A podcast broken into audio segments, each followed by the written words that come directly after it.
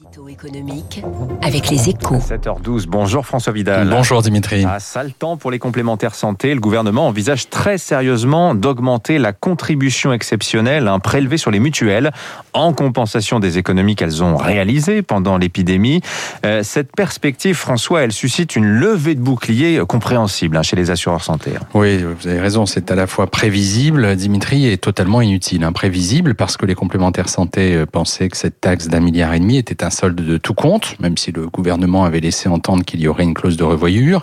Inutile euh, surtout parce que cette augmentation serait parfaitement justifiée si elle était entérinée. Hein. Dans la mesure où le niveau des remboursements non effectués du fait de la chute vertigineuse des soins hors Covid pendant l'épidémie a été plus élevé que prévu, de 500 millions environ selon le ministère de la Santé, soit 2 milliards 8 au total, il serait logique que les mutuelles rétrocèdent à la collectivité une somme plus importante. Mais les mutuelles, est-ce qu'elles ont vraiment tort, François, lorsqu'elles évoquent des phénomènes en cours de rattrapage des soins non réalisés pendant l'épidémie euh, pour expliquer que le gouvernement surestime les économies réalisées l'an dernier. Le problème, c'est que c'est déjà ce qu'elle disait au terme du premier confinement et que les chiffres ont montré le contraire. Euh, difficile du coup de leur donner raison, d'autant que début 2021, elles avaient précisément justifié des hausses de tarifs de plus de 4% en moyenne, selon UFC Que Choisir, par la nécessité de faire face à ces phénomènes de rattrapage.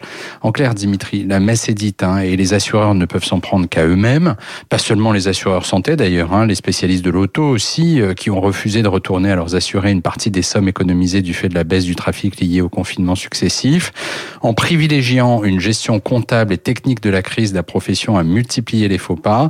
Elle n'a sans doute pas fini d'en payer le prix. Et sans parler du litige avec les restaurateurs, on en parlera justement tout à l'heure à 7h40 dans les spécialistes avec le restaurateur Stéphane Manigold. Merci François Vidal, votre journal fait la une ce matin sur l'amende infligée à Google hier par l'autorité de la concurrence 220 millions d'euros. 7h14, restez avec nous. Vincent Cobé, le directeur général.